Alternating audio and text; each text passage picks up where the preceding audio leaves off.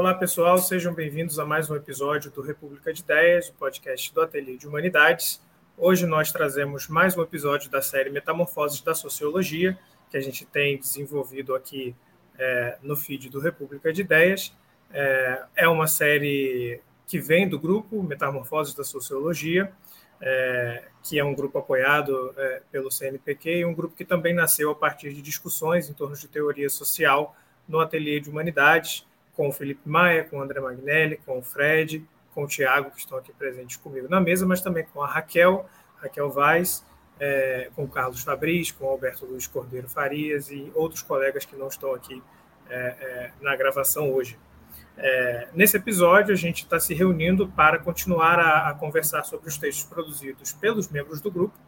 Hoje a gente tem o texto do Tiago Panica, é, intitulado A Vocação das Ciências Sociais ante um Mundo em Desrazão. É, para a gente começar, primeiro queria agradecer a presença de vocês. Tiago, obrigado por compartilhar o seu texto com a gente. É, obrigado, Fred, obrigado, Felipe, por estarem aqui com a gente hoje. É, antes da gente começar, então, queria fazer a perguntinha que costumo fazer para todos os colegas do grupo. Tiago, como é que esse texto é, veio a ser desenvolvido dentro do grupo Metamorfose de Sociologia? Né? Ou, em outras palavras, como esse texto se encaixa dentro dessas reflexões que a gente tem feito, dentro do que a gente tem discutido é, é, e dos textos que já foram discutidos aqui na nossa série. Bom, primeiro eu queria agradecer ao Lucas pela apresentação. Ah, Para mim é uma honra estar aqui com o Fred também, o Felipe. Então, é, acho que é um grande prazer aqui estar, poder conversar com vocês sobre esse texto. Então, é, é interessante porque, no primeiro momento, e quando eu entrei, a gente começou as reflexões para esse grupo Metamorfoses, eu tinha começado a, a sentir um pouco uma, uma espécie, eu vou chamar de, de crise, entre aspas, em relação às ciências sociais de uma maneira geral, é tanto internas aí para especialização, algumas dicotomias, quanto externas, né, a crítica dos studies, por exemplo, a própria crise do que seria ciência em geral, e nesse sentido as ciências sociais ainda seriam mais vulneráveis do que qualquer outra ciência. E, no primeiro momento, a minha ideia é, e de uma eu ficaria até constrangido dessa ingenuidade se ela não fosse compartilhada por, por muitos outros pesquisadores, é de que uma reunificação teórica seria, seria de fato o horizonte que poderia tentar dar conta é, dessa crise. Uma nova unificação teórica ou paradigmática, ou pelo menos uma forma de lidar com uma pluralidade paradigmática do ponto de vista epistemológico, como ainda como é legítimo que as ciências sociais tenham uma pluralidade de paradigmas sem recair num relativismo então, mas eu percebi nas próprias discussões do grupo é, que, na verdade, vamos dizer assim, o buraco era muito mais embaixo. Que a questão era justamente não só de uma teoria A, B ou C, ou do próprio sentido de que seria uma deveria ser as ciências sociais, mas a própria pretensão de legitimidade científica das ciências sociais estava em discussão. Né? Ela valeria ou ela valeria ou não a pena? Né? Ela ainda tem não só ela ainda tem algo a dizer, mas ela é legítima ou, de, de acordo com algumas críticas externas, por exemplo, dos studies, ela seria, vamos dizer assim, a dominação colonial por outros meios, a continuação da dominação colonial por outros meios. Então, eu senti que mais do que a discussão sobre o papel da teoria, sobre as ciências sociais, uma relação dela com os studies, seria a gente colocar a questão no nível mais fundamental. Talvez um diálogo que eu tenha tido na minha formação com a fenomenologia existencial tenha ajudado, é simplesmente qual o sentido do que a gente faz, né? O que nós somos, é, o que, que nós fazemos. Aí só o que nós desejamos fazer. Aí só a partir daí desse solo mais fundamental é que eu acho que todas as outras questões, metateoria, teoria, studies, fazem sentido. Se a gente não souber o que nós somos e para onde a gente deseja ir, essas questões ficam meio que no vazio. Então foi um pouco esse o sentimento assim que me levou a, a tentar desenvolver essa ideia e, e colocar esse texto em discussão. Certo, muito bem. E, e logo na, na, no início do seu texto, no espírito né, de, de buscar essa, essa, essa razão prática e essa, digamos, identidade do que a sociologia é, né, a razão de ser da, da, da sociologia, das ciências sociais, é, você afirma né, que está se propondo a defender as ciências sociais como ciências históricas e humanas é, e, e que tem um fundamento histórico, antropológico e racional. Né? Nesse ponto aí, você também evoca a questão da crítica das ciências sociais enquanto uma ciência crítica é, é, e, de certa forma, fundamenta a sua capacidade crítica em sua historicidade. Mais precisamente, não em sua historicidade, mas em sua capacidade de transcender a, a, o seu enraizamento histórico. Né? Esse também é um tema que a gente tem debatido né, aqui no Metamorfoses, que diz respeito a, a, ao horizonte racional das ciências sociais e também ao seu papel enquanto ciência histórica. Né? É, o que significa o fato da gente estar hoje em um momento em que há buscas por síntese, mas não há sínteses bem-sucedidas, talvez, é, ou que mesmo a ideia de síntese é questionada, ou até mesmo a ideia das ciências sociais enquanto uma ciência histórica e racional, é, no sentido positivo do termo, é, é estejam, enfim, em discussão. Né? É, eu acho que, que essa, essa definição das ciências sociais enquanto ciências históricas e humanas ela não é trivial. Na verdade, ela é, é, traz muitas coisas em dois termos muito densos e densamente carregados. É, então, se você puder falar um pouquinho sobre isso. Tá ótimo. Eu vou tentar ser breve assim, então, só mais para colocar os pontos do que exatamente para desenvolver. É, quando eu pensei, primeiro a ideia de defender o que nós fazemos como ciência é no sentido de ter um horizonte de racionalidade. É, defender um, um horizonte de argumentação que você possa convencer é, inclusive pessoas que discordam de você é, normativamente, que você possa é, ter uma dimensão de aprendizado e autocrítica, e, e, e essa, isso como um horizonte normativo, né, como algo que orienta a sua própria ação. Ao mesmo tempo, esse próprio conhecimento é, racional ele se descobre como conhecimento histórico, não só histórico em relação ao nosso próprio objeto de conhecimento, mas que nós somos seres históricos. Então, ao mesmo tempo, é, é importante que essa racionalidade seja compreendida justamente como um horizonte normativo pela dimensão histórica que nós somos e que nós temos, e que, justamente, ao mesmo tempo que ela é, ela é um ponto de partida, ela é um ponto de partida que, justamente pela sua particularidade, ela é capaz também de aprendizado, a partir de si mesma, mas também justamente por esse aprendizado, ela é capaz de transcender a sua própria particularidade. E essa dimensão racional ela é importante para que a nossa historicidade ela saia de si mesma, saia do seu particularismo e aprenda com a alteridade e vá se constituindo nesse aprendizado. E isso traz é uma dimensão que eu coloquei como antropológica, isso a gente pode ter no sentido universalista, é esse essa particularidade histórica, que é a nossa comunidade epistemológica, que aprende a partir da alteridade, traz com ela uma dimensão de racionalidade que, que ela não é arbitrária, que ela não é arbitrária porque justamente ela é fruto desse aprendizado. E justamente como fruto desse aprendizado, ela implica também nessa construção de um caminho de uma construção de uma razão sociológica capaz de lidar com a diversidade, com o mundo histórico, com toda a sua complexidade. A gente aprende também que essa razão teórica que a gente pratica, ela já traz nela mesma uma certa razão prática. Como sociólogos, nós aprendemos isso. Os agentes históricos têm uma forma de lidar pragmaticamente com o mundo, e nessa forma de lidar pragmaticamente com o mundo, ele, eles podem se autodesenvolver eticamente. Estou pensando aqui nos trabalhos do cuidado de si do Foucault, por exemplo, da ética nicômaco do Aristóteles. Os agentes históricos são capazes de formular a sua relação com o mundo em certos princípios que orientam a sua conduta. E isso não é o que nós devemos fazer, é o que nós já fazemos. Então, na verdade, é uma constatação sociológica mesmo. Nós já praticamos uma certa razão prática que subjacente à nossa razão teórica, que é justamente essa dimensão de aprendendo com o mundo, devolver esse mesmo mundo aquilo que nós aprendemos com eles. E esse papel implica para a gente essa abertura para uma universalidade, que é uma universalidade histórica, não abstrata, e implica também é, essa, mais uma vez, sempre essa capacidade de aprendizado e, auto, autocrítica, mas também a nossa responsabilidade de não se diluir nos dilemas do mundo. Se a gente tem uma, alguma responsabilidade e algum papel nesse mundo tão complexo que a gente vive hoje, significa que esse papel é, pressupõe que a gente aprenda com toda essa complexidade, mas que justamente por sermos capazes de aprender com toda essa complexidade, que a gente não se reduza a cada uma delas. Nós somos, capa nós somos capazes de aprender, por exemplo, com o feminismo, nós somos capa capazes de aprender com o pensamento negro, de uma forma geral, nós somos capazes, é, capazes de aprender com grupos, movimentos sociais de uma forma geral, nós somos capazes de aprender a partir de todas essas frentes.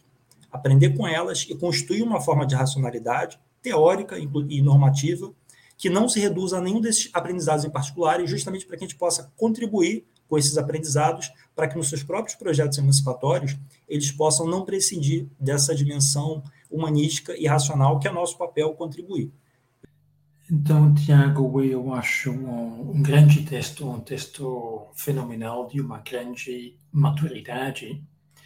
E tenho uma pergunta sobre o seu próprio desenvolvimento intelectual. Como você passou dessa, na sua tese de uma multideterminação existencial para o que aqui eu chamaria, ou como, como, como chamei, de um hegelianismo hermeneuticamente ou historicamente matizado e bourdieusianamente fortificado.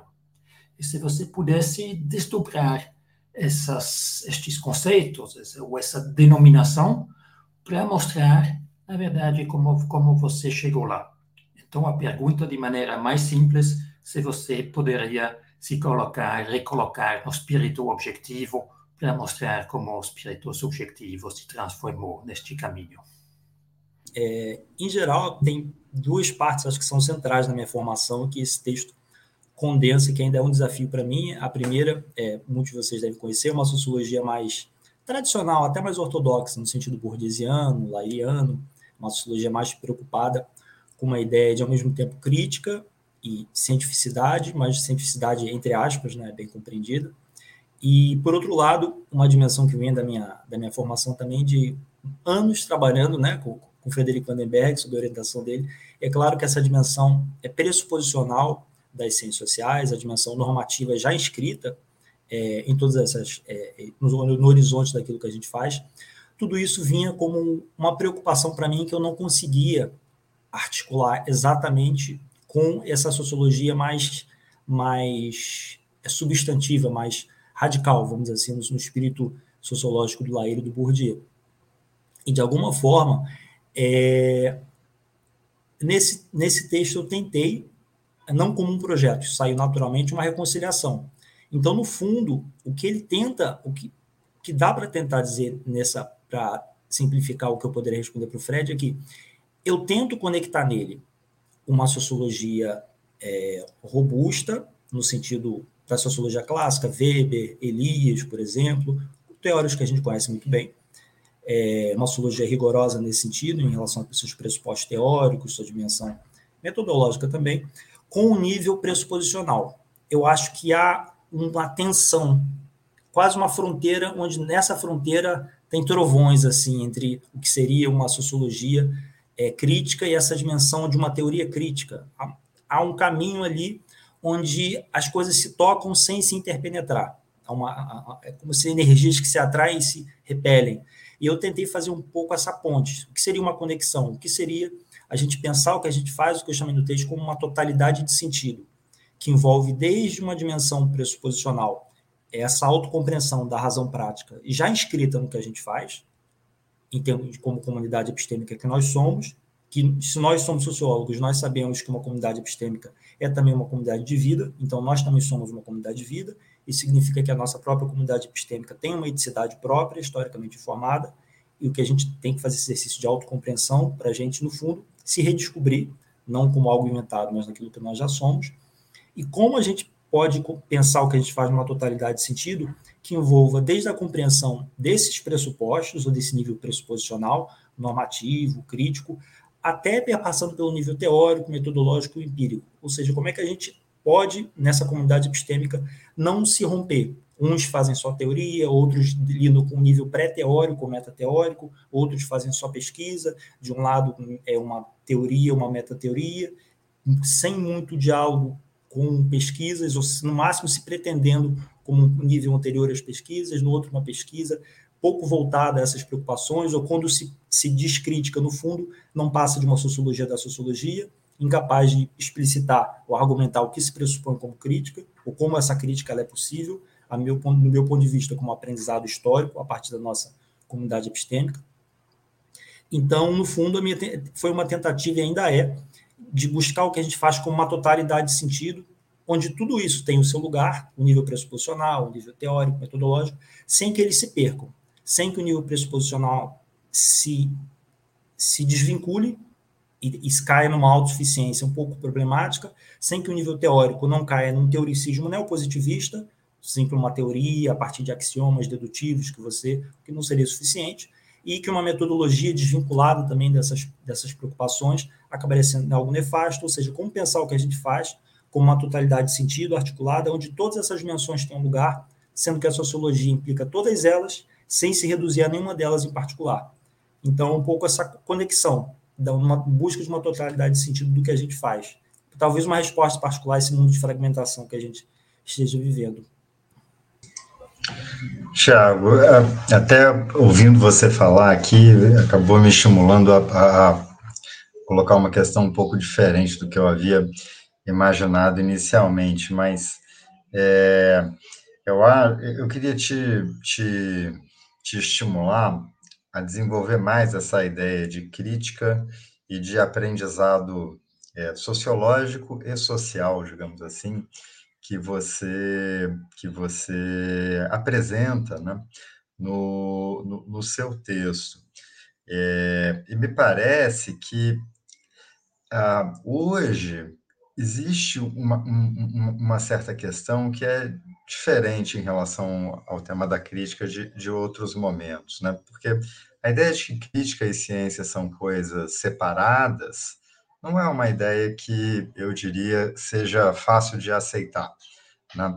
Na verdade, a ideia, a ideia da ciência como pensamento crítico, ela faz parte da história da ciência. Né? A gente podia voltar lá ao velho Francis Bacon né, e o seu ideal da ciência como é, aquela que denuncia os falsos ídolos, não é isso?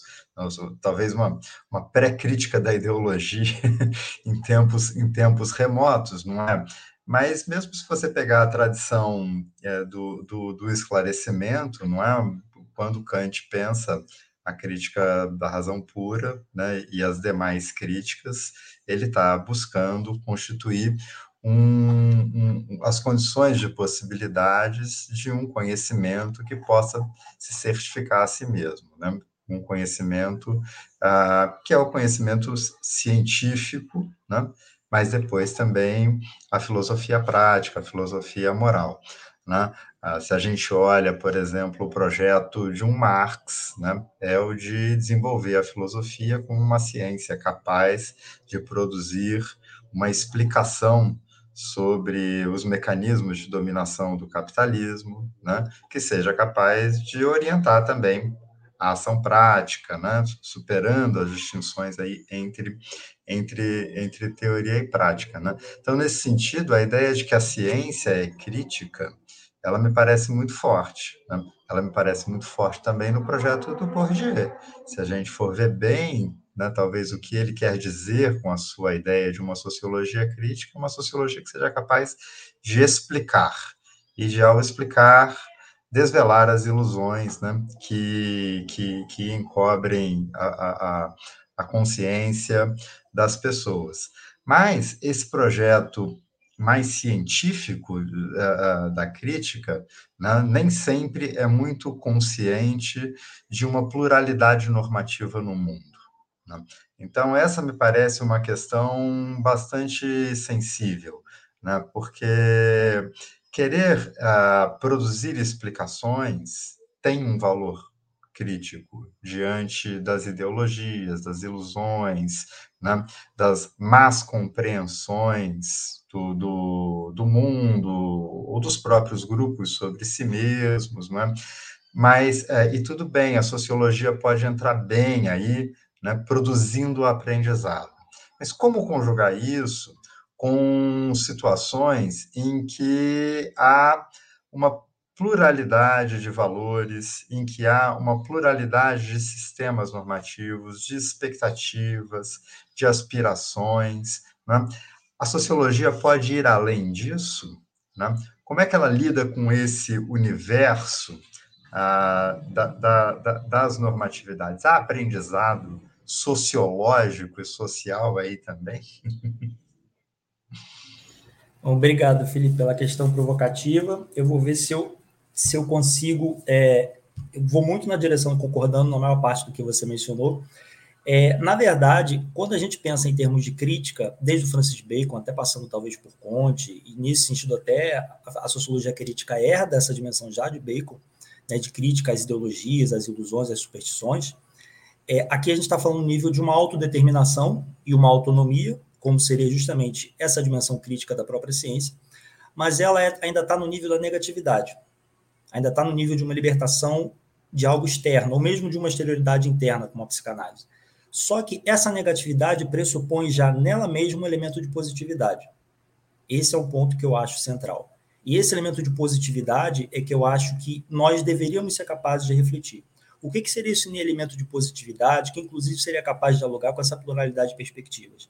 Seria, inclusive, não só reiterar as críticas que existem de movimentos sociais ou movimentos progressistas, inclusive porque o nosso olhar, a nossa comunidade, que eu chamo de comunidade epistêmica, ela justamente aprende com essa pluralidade de valores, nós somos capazes de aprender com elas, e aprender com elas significa não se reduzir a nenhum, a nenhum desses valores em particular. É justamente porque a gente aprende, como eu vou mencionar aqui, com feminismo, com o movimento operário, com movimentos de jovens, com o movimento negro, só para mencionar setores progressistas, nós aprendemos com essa pluralidade de valores. Mas justamente porque a gente aprende com elas, o nosso pensamento não se reduz a nenhum desses pontos em particular, porque nós aprendemos com eles. Nós nesse aprendizado, a gente historicamente a gente transcende cada uma dessas particularidades e devolve essas particularidades a uma forma de aprendizado. Por exemplo, a gente é capaz de mostrar que mesmo nesses grupos e movimentos há relações de dominação, há projetos emancipatórios que podem se autoperverter e cair em particularismo. Ou seja, se tem algum sentido aquilo que, aquilo que nós fazemos, é justamente não reiterar a crítica que existe, mas se há algo positivo em termos de positividade na nossa crítica, que não seja só o elemento da autodeterminação, mas que tem presente esse aprendizado, que eu acho que ele é humanístico, é, é justamente devolver a esse mundo é, aquilo que ele por si mesmo não seria capaz de chegar. Então, nisso eu acho que nós é, o, é a nossa é a particularidade da nossa comunidade em relação a todas as outras, porque essa é a nossa função, eu acho. Por isso que é a nossa particularidade. E, e essa crítica, ela não seria, ao meu ver, fundada numa antropologia eu acho que, como, por exemplo, no próprio marxismo, ou talvez no Habermas, o interesse emancipatório fundamentado na espécie, porque ele só pode ser descoberto a partir de um aprendizado histórico racional. Ainda que você defenda que o, o caráter emancipatório e crítico seja fundado antropologicamente, você está defendendo isso em termos argumentativos de uma comunidade epistêmica. E isso pressupõe um determinado aprendizado histórico, pressupõe a modernidade, pressupõe uma diferenciação social, pressupõe o surgimento da ciência, ou seja, é só num certo momento da história que nós descobrimos que a crítica, inclusive com o próprio Kant, não por acaso no próprio século do iluminismo, ela se tornou possível. A própria crítica, no sentido kantiano, ela é possível a partir de um processo histórico. Ela expressa esse processo histórico. Então, por isso que é, é possível fundar crítica, primeiro, que não seja numa dimensão antropológica abstrata. Segundo, que não seja uma pura arbitrariedade, onde cada grupo vê uma crítica de uma forma, mas terceiro, nem por isso ela seja desprovida de fundamento, porque é justamente um fundamento que vem desse aprendizado histórico de uma historicidade que vai aos poucos transcendendo a si mesmo em termos da sua particularidade. Então, eu iria por aí. Eu sei que é uma questão complexa, mas eu pensando alto com você, eu iria por esse caminho. Tiago, no seu texto e talvez na sua na sua pessoa, tem uma certa ambivalência. De um lado, duro, começa com estilo. Você, essa crítica que já não é uma crítica da minha parte, é simplesmente aqueles que já conhecem o seu Habermas, o seu Bourdieu, sabem que o estilo é uma maneira de complexificar o, o, o pensamento. Mas você tem também algo, diria, de uma sociologia combativa uh, muito claro. Você vai lá uh, atacando uh, a teoria e a metateoria, de novo, nada pessoal. Os positivistas também com boa razão e também os, os studies. E do outro lado, você tem algo que, na verdade, é muito, muito soft e muito generoso. Um pensamento muito sintético que vai incorporar e, na verdade, uma visão bem humanista. Um, e você tem até uma nota de rodapé, na qual você cita o Feuerbach. E o Feuerbach, como você vai se lembrar, ele passou da teologia para a antropologia. O que você está fazendo, você já explicou que para você a antropologia não é o fundamento, porque tem que ser uma antropologia histórica, então, o feuerbachianismo, na verdade, você passou da teologia para a antropologia para a sociologia. E essa bivalência, este, estes duas frentes, digamos, uh, soft e duro, negatividade e positividade, positividade, a questão é como, como você mantém isso em, em equilíbrio. Então, Fred, talvez essa seja a questão mais, mais complicada de responder. E isso que eu estou mencionando para vocês implica um diálogo justamente desde o nível pressuposicional, normativo, até o nível empírico, diálogo com valores, então, é, o que eu tento, de alguma forma, é, é, manter uma espécie de humildade científica, no sentido de que justamente a nossa comunidade epistêmica, o que aparece, no, no, pode dar a impressão de ser algo extremamente arrogante, de dizer ao mundo que o mundo é ou não, é, no fundo, tem uma humildade de reconhecer. A gente só pode fazer isso porque nós somos eternos aprendizes, vamos dizer assim. Então, esse é o nosso papel, não porque isso seja, é, não porque nós sejamos é, vamos dizer assim, imperiosos naquilo que a gente coloca, mas porque nós somos abertos a aprender e temos essa capacidade de, não só de crítica, mas a própria crítica implica autocrítica, já é algo imanente. A, a capacidade crítica já é nela mesma uma capacidade de autocrítica. Então, isso eu acho que é um elemento fundamental para a racionalidade. E o que eu tento fazer, esse elemento duro que você mencionou, a questão do Feuerbach, eu acho que, se me vier alguma coisa para responder em relação ao que você perguntou, é que o Feuerbach e essa passagem da filosofia, da, desculpa, da teologia para a filosofia, que também, de certa forma, está um pouco no próprio Hegel, né, que o Feuerbach representa bem, então, de, de teologia para o idealismo e depois para o materialismo, eu acho que representa muito o, o próprio sentido da formação da tradição sociológica, que, ao mesmo tempo, é humanismo, tem essa dimensão universalista, mas também incorpora uma ciência que não deixa de trazer-se, de ser uma herdeira dessa dimensão humanística. Então, eu acho que se a gente pensar a ciência como uma herdeira, em termos éticos, dessa dimensão humanística, partindo de Feuerbach, o Marx, seguindo esse caminho, o Durkheim das formas alimentares, tentando levar a sociologia, de certa forma, por outras vias, por esse caminho, dela substituir um papel em que a religião não poderia mais.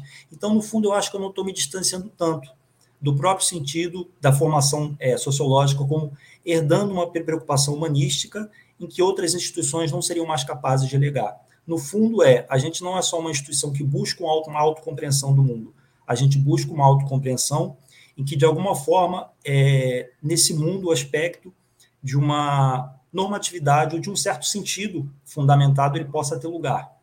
Então, a gente, eu acho que talvez isso a gente tenha perdido um pouco essa, essa, essa dimensão de que a, a, nossa formação histórica como cientistas sociais, ela traz junto não só a dimensão do saber objetivo, mas ela traz junto a própria esse próprio saber, pensando mesmo no Durkheim no Marx, com o Weber seria mais complicado, ela já traz junto é, uma tentativa de refundar a sociedade a partir dos escombros da religião, vamos dizer assim. Então, eu acho que esse projeto não é projeto, mas eu acho que se a gente tem uma tradição epistemológica e um elemento ético e normativo nessa tradição, eu acho que esse elemento historicamente está presente. No sentido da gente, a gente autocompreender aquilo que já está presente no que a gente faz. Não que deva algo que a gente deva buscar arbitrariamente, mas isso faz parte do que a gente faz. Isso faz parte do trabalho do Lucas, por exemplo, isso faz parte do, do, do seu trabalho, né, os trabalhos do Felipe, eu acho que isso está presente nos nossos trabalhos. Ainda que a gente não argumente sobre isso. Então, Feuerbach, já que você mencionou, tá aí, ele é o, seria o link entre a passagem de uma religião para o humanismo e para a ciência, né? sem perder esse humanismo. O que, o que eu te perguntaria, e, e, assim, na verdade, são, são questões que eu faço também a mim mesmo, porque eu acho que nós estamos pensando em um sentido semelhante, né? É, mas eu, eu, eu te colocaria assim é, duas questões é, a partir do desenvolvimento da, da, tua resposta e também da questão que o Fred colocou, né? Quando você me responde, você fala que, que, que a ciência ela apresenta por si mesma uma dimensão negativa, né? Mas que dentro dela há uma positividade que isso pode, né? Gerar, enfim, uma, uma transformação e tudo mais. Né? Eu acho talvez a palavra que, que, que, que, junte essas coisas na, na história do nosso pensamento é a ideia de reconstrução. né? e muito, muito presente nos textos do pragmatismo, e depois muito fortemente recuperada pelo Habermas e pelo Appel, né? que são autores que a gente também tem lido e tal. Né? Mas, sobretudo, a ideia né, de, que, de que um procedimento reconstrutivo ele é um procedimento que ele passa por uma reformulação do problema. É? Então, nesse sentido, quando você diz que a sociologia pode devolver aos grupos sociais né, perspectivas que eles, por si só, não podem alcançar, né, talvez o sentido disso seja favorecer uma reformulação né, de situações que são percebidas como dilemáticas, que, porém, reformuladas, reconstruídas, não é? elas podem abrir caminhos não imaginados de, de, de, de solução, né? que podem, inclusive, uh, possibilitar a solução de conflitos e de, e de problemas. Né?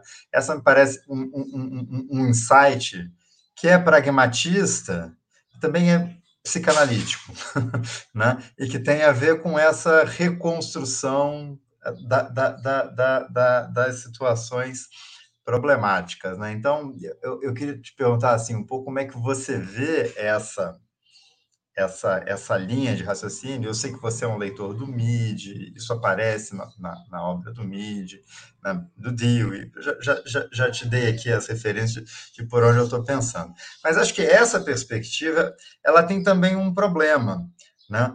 que é o problema da relação dessa comunidade epistêmica dos sociólogos, não é?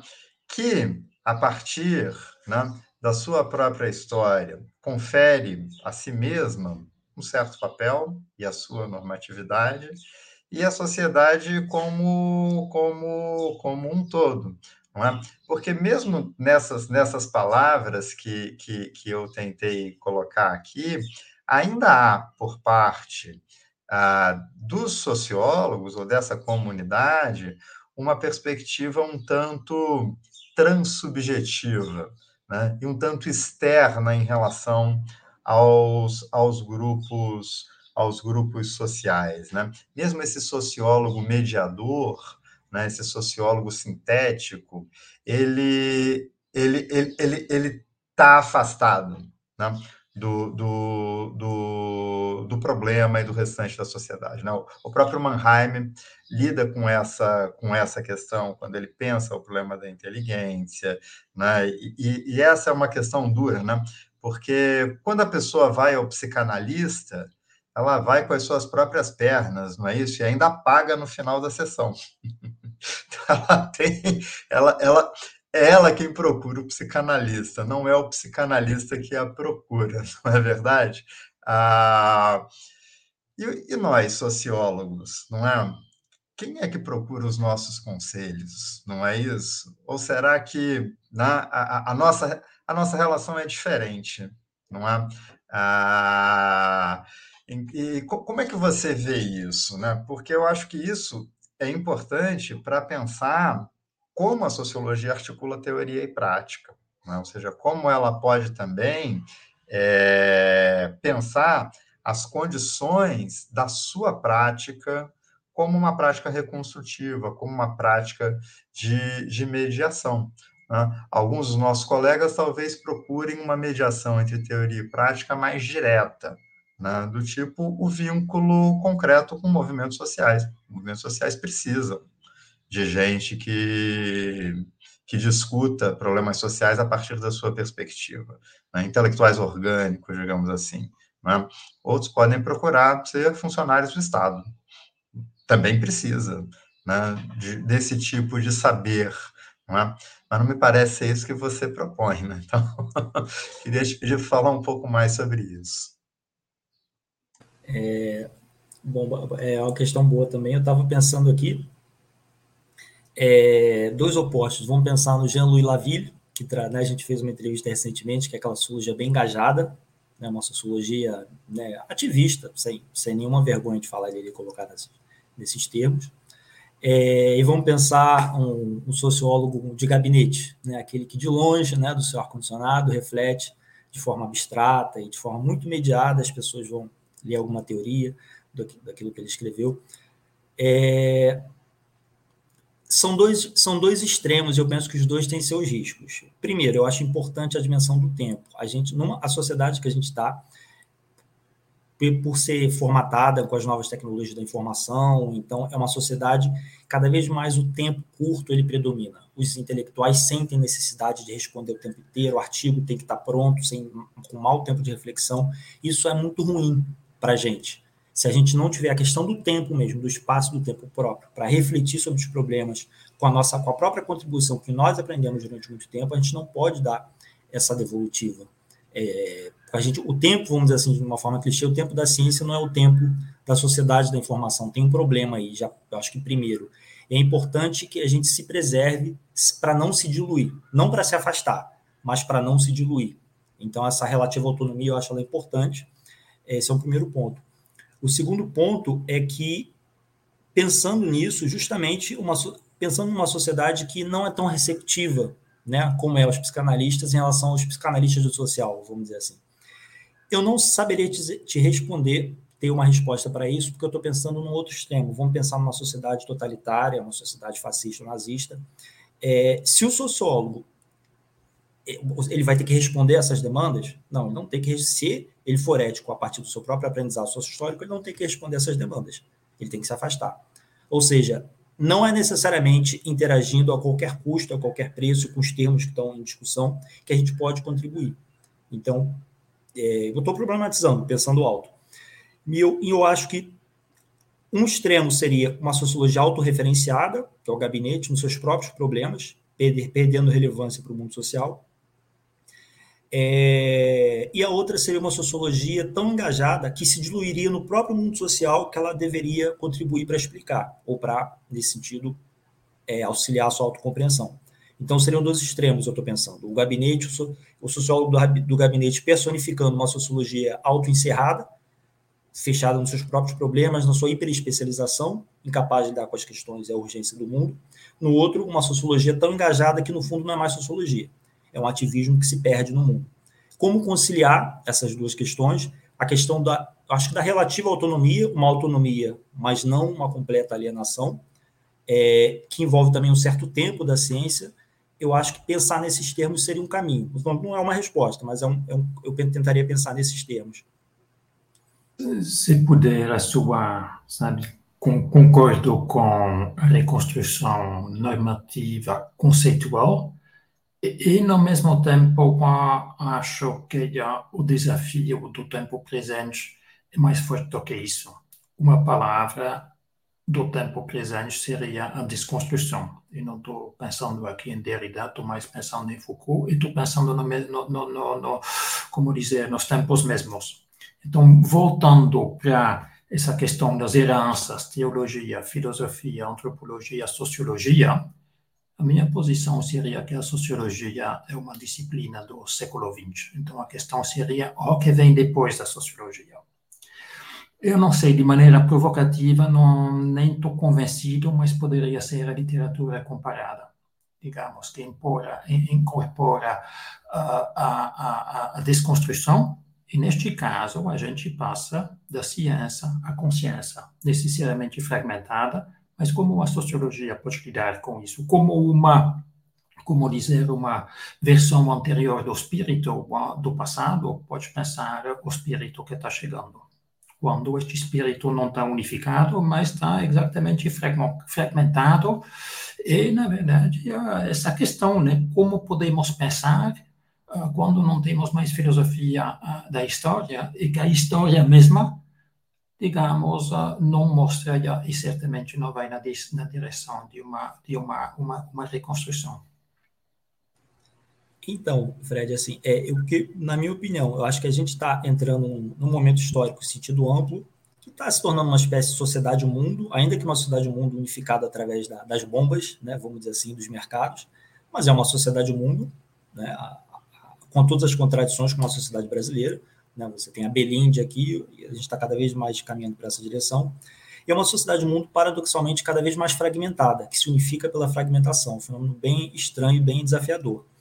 eu acho que nesse momento, pensando a nossa comunidade epistêmica como fazendo parte dessa história, desse mundo, a gente teria duas possibilidades. Uma é nós mesmos, a gente se fragmenta e entra um pouco, a gente expressa esse mesmo mundo do que a gente faz parte, um pouco como você mencionou, literatura comparada, com trabalhos sem busca de nenhuma forma de totalização. É, nesse, nesse sentido, eu acho que a gente seria mais sintoma do nosso tempo do que exatamente uma tentativa de contribuir com ele. E um outro movimento, eu acho que todos nós, de forma diferente, sentimos esse mal-estar. Todos nós, de forma, de alguma maneira. A gente que está aqui conversando, pesquisadores na Europa, no sul global, é, a necessidade de uma, um, um, se repensar no sentido de colocar uma nova universalidade e uma nova totalidade que não sejam aquelas que a gente conhece do século XIX. Pensar uma, eu acho que a nossa contribuição para esse mundo cada vez mais complexo fragmentado, é justamente não perder de vista que todo ele já pressupõe, na sua própria fragmentação, em cada uma dessas particularidades, o potencial de uma universalidade que seria historicamente informada. Esse é, o, esse é o ponto. E uma totalidade que não é uma totalidade de, de um encerramento em que todas as partes perderiam a sua especificidade. É uma totalidade onde justamente cada particularidade expressa essa história de uma forma diferente.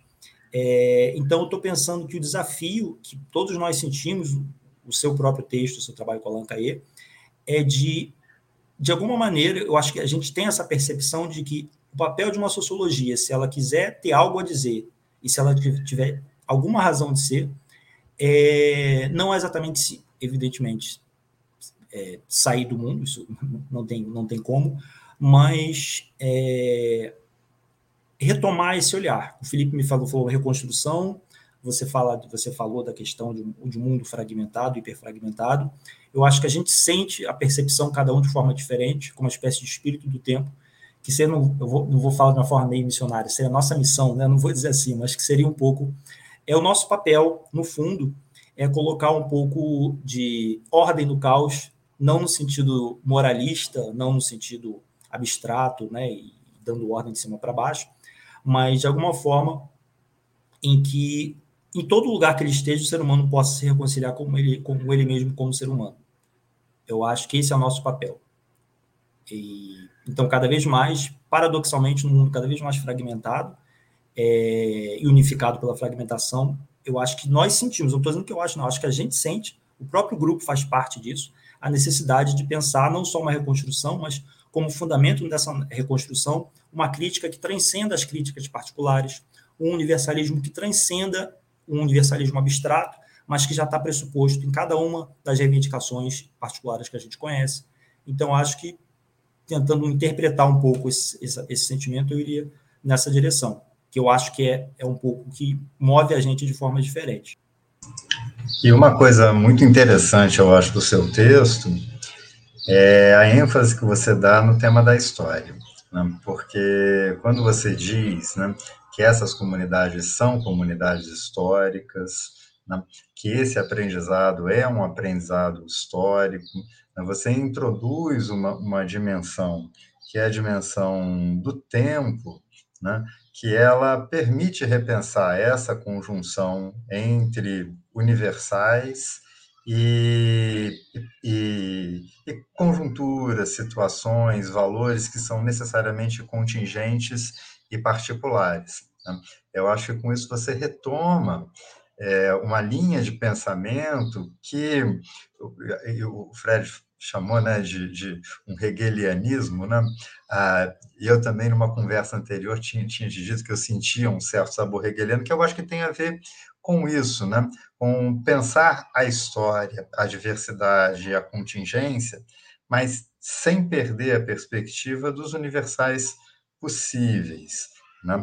E o que me parece é que essa dimensão histórica do pensamento sociológico, ela tem estado um tanto subdesenvolvida na nossa própria compreensão da disciplina. É? Então, a, a, a, a unir, né, ou seja, a capacidade filosófica, teórica, metateórica, abstrata, com a reconstrução histórica, é algo que, que talvez a sociologia seja um dos campos mais bem capacitados a fazer. É? É, ela, ela, tem é, um, certos instrumentos conceituais, certas referências. Né? Isso ajuda, por exemplo, a ler a obra do Weber de um outro jeito. Né? Eu diria até mais fiel ao que talvez fosse o próprio projeto do Weber. É? Isso ajuda a, a, a, ler a obra do Durkheim de um outro jeito, a ler a obra do Marx, né? e, e, e, a de tantos outros, né? para pensar ah, como é possível ah, construir também fios narrativos que ajudem a fazer aquilo que, que, que o Boltanski chamava de uma montée en généralité, não é isso? Ou seja, para que se possa dar um pouco de sentido a esse mundo fragmentado né, e possibilitar uma reconstrução dos problemas de outro modo. Não é? A, a, essa talvez seja uma necessidade a, social de aprendizado fundamental para lidar com um mundo que ele não está se desconstruindo apenas na crise epistêmica e dos sentidos. Ele está se desconstruindo materialmente. É? A, o tema da guerra, por exemplo, se tornou um tema, eu acho, absolutamente central para qualquer um, né? para as ciências sociais, antes de tudo. Né? Nós, não sei se já nos demos conta da escalada de conflitos com imenso potencial destrutivo. Né? Não é só a Ucrânia e a Rússia. Né? Não é, é, é, é o que está acontecendo no Oriente Médio, o que aconteceu ah, na, na, na, na Armênia, e quando a gente começa a imaginar o que pode vir, a China pode invadir Taiwan, eu já não sei. Eu diria, tempos atrás, não, isso não vai acontecer. Não farão isso. Não faz sentido. Bem, não posso dizer mais nada, não é? As coisas estão escalando muito rapidamente, né? É, então, um, um pouco da dimensão histórica dos problemas, né? É, é, me parece determinante para que a gente possa ter algum tipo de aprendizado. Né? Quem é que pode reconstruir essas narrativas de uma perspectiva né, normativamente mais generosa? Né? Aí sim é a sociologia, né? E só um comentário rápido, Felipe, e você falando me fez pensar também que tá, os próprios problemas que o Durkheim encontrava para a França e para a Europa no século XIX, em termos de anomia e do risco de uma outra diferenciação que, no fundo, tornasse facciosa e desintegradora, a gente está vendo no nível mundial atualmente. Então, a diferença nesse sentido, se eu acho que a gente ainda tem um papel próximo, seria, ao mesmo tempo, uma, é, a, gente manteria, eu acho que no fundo, a gente, as preocupações de Durkheim, mas numa dimensão menos naturalista e mais histórica. Então, a própria normatividade que o Durkheim buscava no naturalismo, mesmo que bem qualificado, eu acho que hoje a gente aprendeu a buscar nessa dimensão de um aprendizado histórico. Mas, no fundo, eu acho que a gente, preocupa, a gente prolonga essas preocupações. É, eu queria aproveitar a menção de Felipe é, do Weber, que enquanto vocês falavam, me veio veio à mente essa essa formulação do Weber acerca do papel da, da, da sociologia, né? É um papel quase terapêutico no sentido de esclarecer é, é, não só os pressupostos e as escolhas dos, dos atores para os atores, né?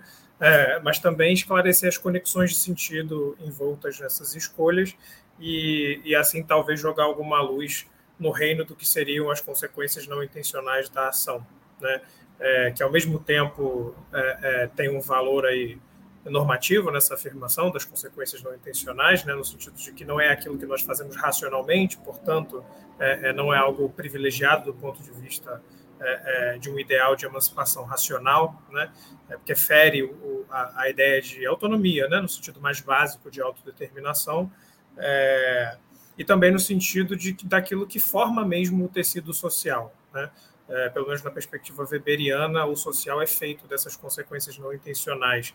Então, o, o, o, trabalho sociológico de esclarecer as conexões de sentido que levam a essas consequências é um trabalho, ao mesmo tempo, de esclarecer o social para o social, que aí é o, o grilo falante. Né? O sociólogo é um grilo falante é, no ombro da, da, da sociedade.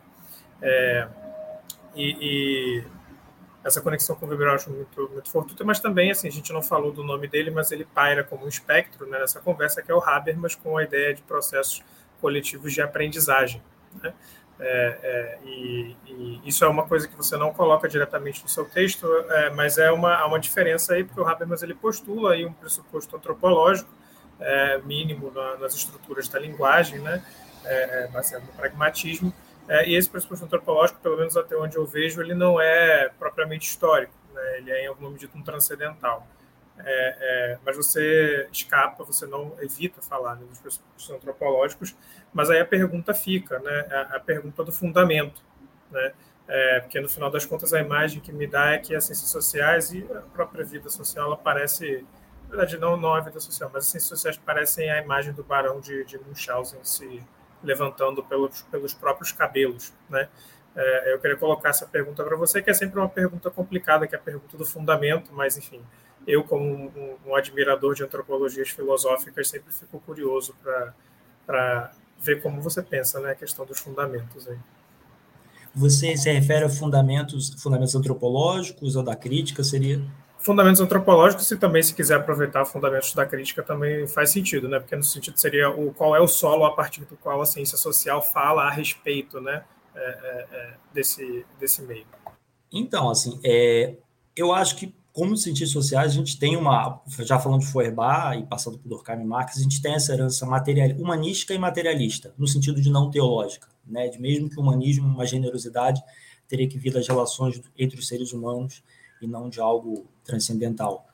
É, então, eu acho que, a princípio, eu acho que se a gente for coerente um pouco com a própria história da disciplina, se a gente pensar em termos do MID, já que foi mencionado, é, no fundo, eu acho que, sem entrar muito, e também já concordando com antropólogos como Goethe, nós somos carne e interação que nós criamos símbolos e uma vivência em primeira pessoa.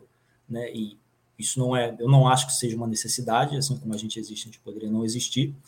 E essa existência que somos nós nunca, aliás, não necessariamente assume uma autocompreensão em termos humanísticos.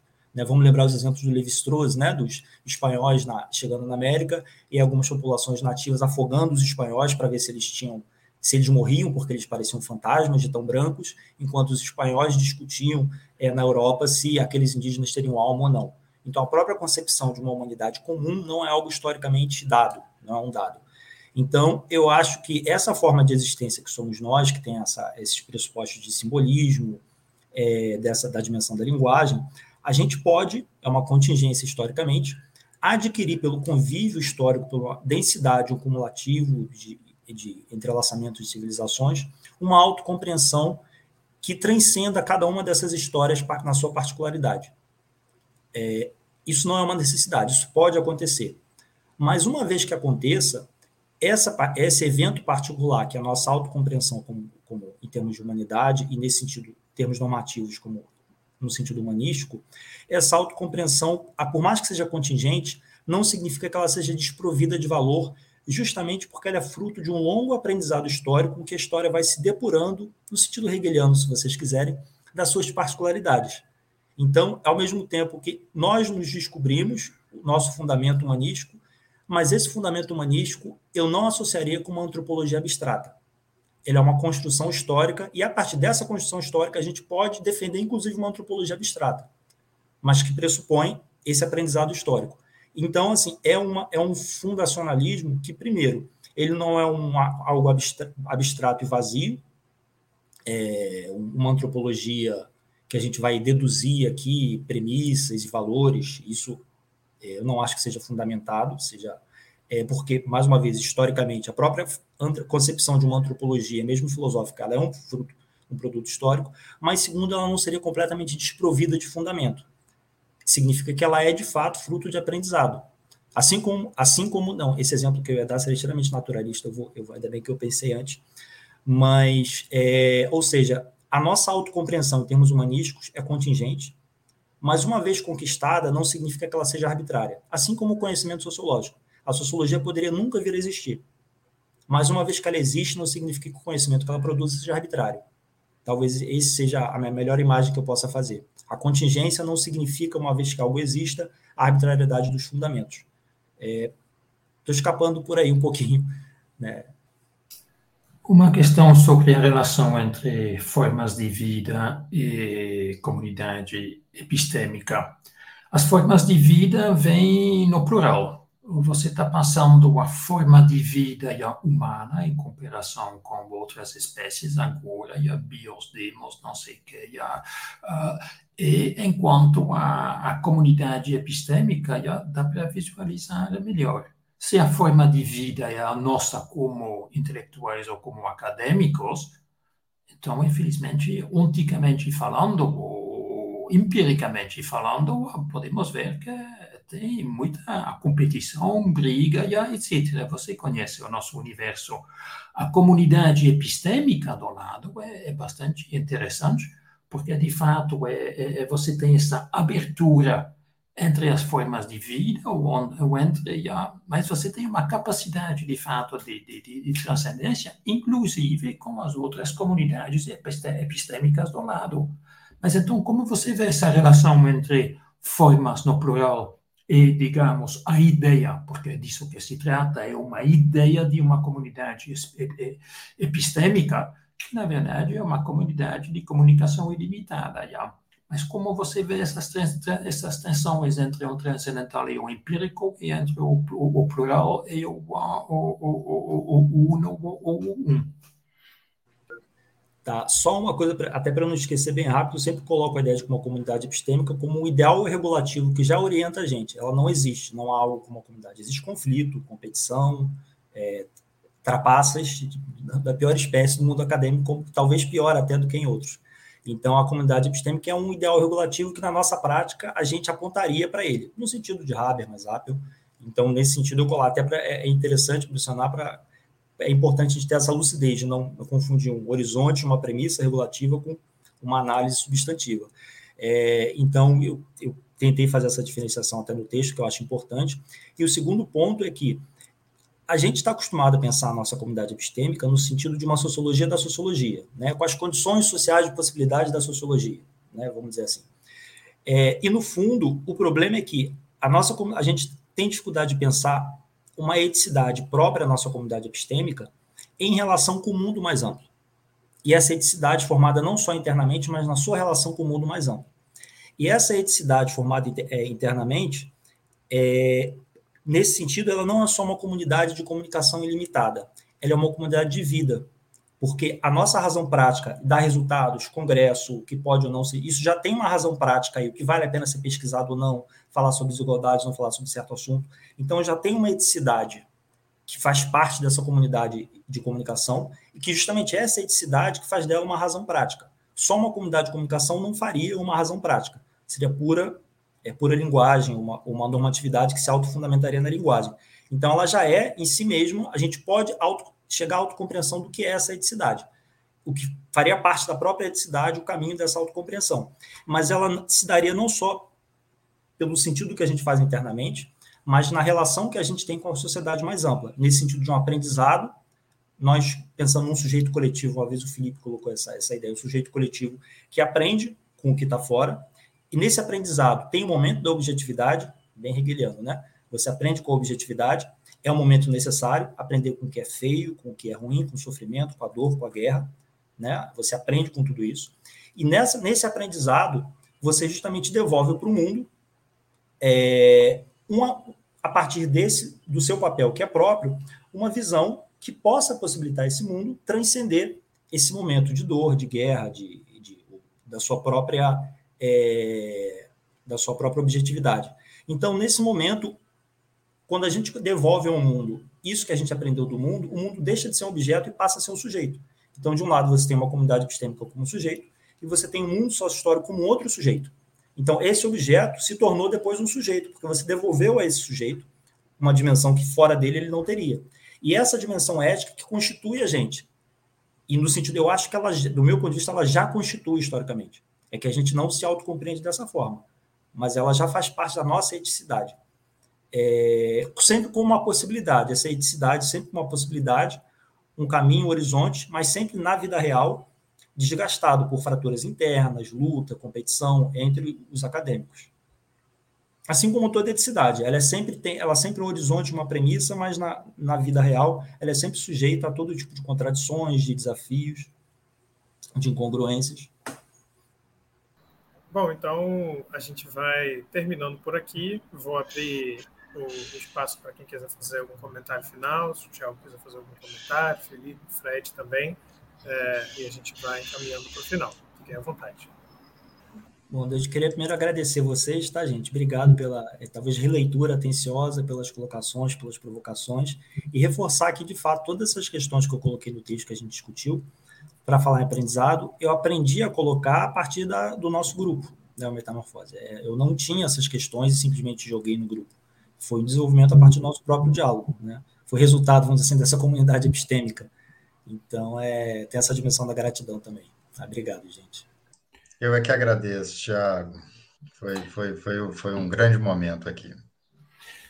Parabéns a essa epistemia comunicativa e ela funciona bem. Ah, então, obrigado. Foi, foi uma boa discussão.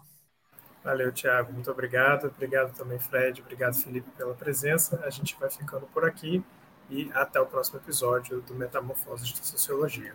Tchau, tchau. Tchau. Tchau.